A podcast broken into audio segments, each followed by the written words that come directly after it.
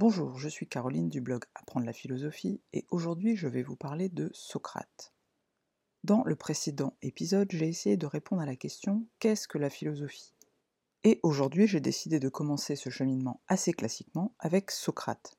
Car même s'il n'est pas réellement le premier des philosophes, il incarne encore aujourd'hui la figure du philosophe.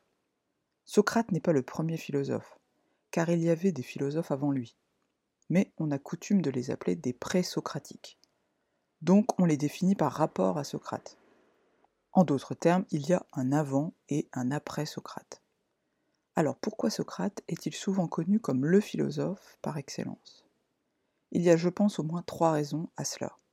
Une raison méthodologique, une raison éthique et une raison liée à l'histoire singulière et quelque part tragique de Socrate. D'abord, Socrate a inventé une manière de faire de la philosophie qui est encore celle pratiquée par beaucoup d'enseignants aujourd'hui. Socrate vit à Athènes au 5e siècle avant Jésus-Christ. Il n'a laissé aucun écrit et ne nous est connu que par les témoignages de ses disciples, et notamment par Platon, qui met souvent en scène son maître Socrate dans ses dialogues. Socrate est un philosophe, c'est-à-dire souvenez-vous qu'il aime ou recherche la sagesse. Il ne se définit pas du tout comme un savant ou un sage, il cherche à être sage. Platon attribue à Socrate cette maxime je ne sais qu'une chose, c'est que je ne sais rien. Ce point est très important car pour Socrate, si je suis déjà certain de savoir, alors je ne cherche pas à savoir. En d'autres termes, pour commencer à rechercher le savoir, il faut d'abord être conscient qu'on ne sait pas tout.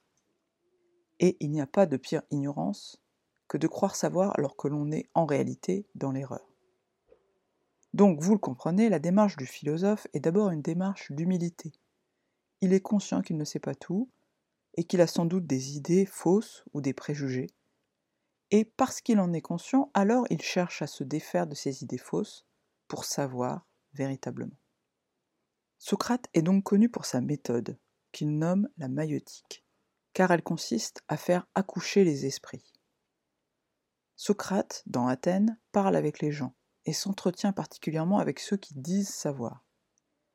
Socrate, feignant de ne rien savoir du tout, leur pose alors des questions difficiles, afin de leur faire prendre conscience qu'en réalité, ils ne savent pas si bien que cela. Une fois que son interlocuteur doute, il peut alors, par le dialogue, commencer avec lui à chercher la vérité. Socrate cherche à libérer les Athéniens de leurs fausses croyances et à les mettre sur le chemin de la vérité. Cela ne signifie pas qu'il leur dit ce qu'est la vérité ou ce qu'ils doivent savoir car pour Socrate, le savoir ne peut pas être transmis de cette manière, verticalement. C'est à chaque individu de douter, de dialoguer avec d'autres et de faire usage de sa raison pour retrouver la vérité. Socrate est également connu pour sa grande éthique. À Athènes, il s'oppose fermement à ceux que l'on appelle les sophistes. On compte parmi les interlocuteurs préférés de Socrate Gorgias et Protagoras notamment. Les sophistes, contrairement aux philosophes, se disent savants et enseignent notamment comment bien parler et bien se comporter aux jeunes hommes de la cité qui se destinent à la politique. Socrate reproche aux sophistes de se prétendre savants, alors qu'ils se trouvent souvent en difficulté face à lui. Ils disent tout savoir, mais à ses yeux, ils sont plutôt des ignorants qui s'ignorent, le pire qui soit pour Socrate.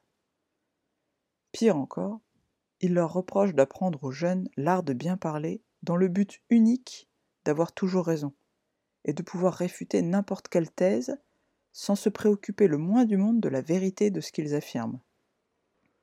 Pour Socrate, la vérité est essentielle, et c'est faire un bien mauvais usage de la rhétorique, l'art de bien parler, si on l'utilise pour persuader un interlocuteur alors même que l'on sait parfaitement que la thèse que nous défendons est fausse.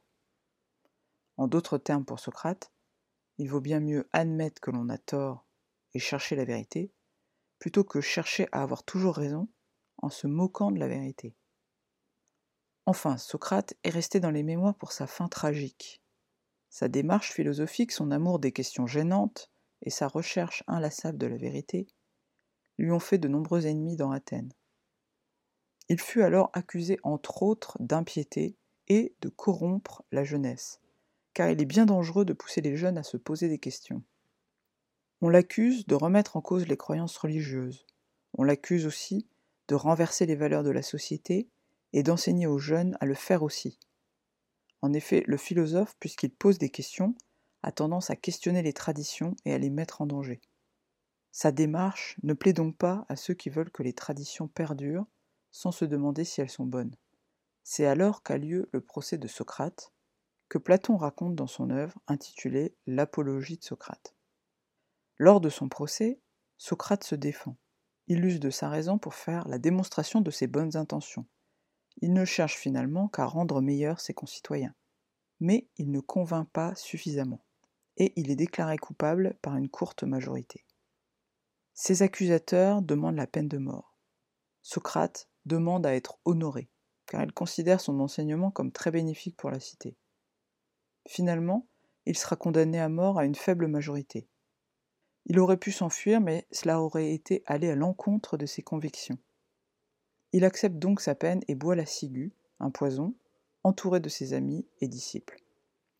La mort de Socrate marquera beaucoup son disciple Platon, qui revient souvent sur la mort de son maître, notamment dans l'Apologie de Socrate, mais également dans l'allégorie de la caverne, dont je vous parlerai bientôt. Voilà pour cette petite introduction sur le fameux Socrate. Si vous avez envie d'en savoir davantage, n'hésitez pas à visiter mon blog, et je vous dis à bientôt pour la suite.